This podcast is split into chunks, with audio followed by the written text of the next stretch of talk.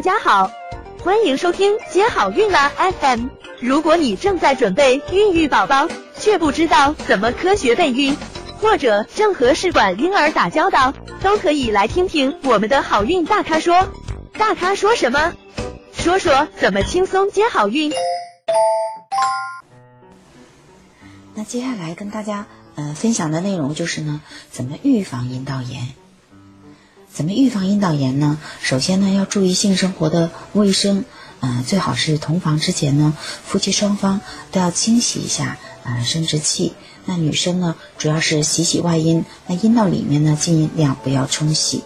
那男生的清洗呢，就比较方便了。啊，那清洗之后呢，再进行这个性生活，这样呢可以减少细菌感染的机会。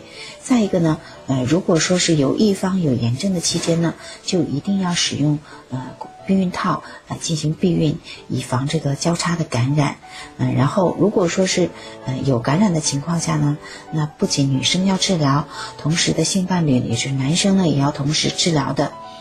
还有呢，就是要规范的使用抗生素。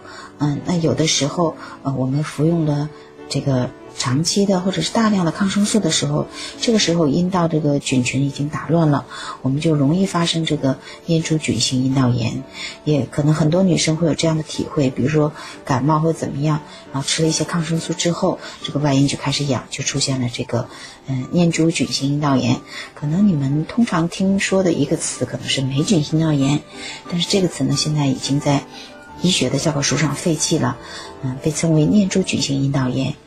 嗯，那还有呢，就是要提高体质，增强你的免疫力。嗯，我们知道，如果是有糖尿病或者是免疫力很差的病人呢，那他的阴道炎也是非常难治疗好的，也是反反复复的。再有呢，就是避免非医疗需要的阴道冲洗。嗯，因为这个阴道冲洗呢是会破坏阴道正常的微生态的。那如果是你是因为医疗的需要，比如说你过几天要进行一些妇科的手术。或者是产科的手术，那这个时候你做了阴道冲洗，是为了预防这个嗯手术的术后感染，减少术后感染发生的几率。但是如果是你不是因为医疗的需要，仅仅是自己觉得嗯冲洗一下比较好，是不是冲洗一下我阴道炎症就比较好，那就不要冲。那这种冲洗呢是不利的。想了解更多备孕和试管的内容。可以在微信公众号搜索“接好运”，关注我们，接好运，让怀孕更容易。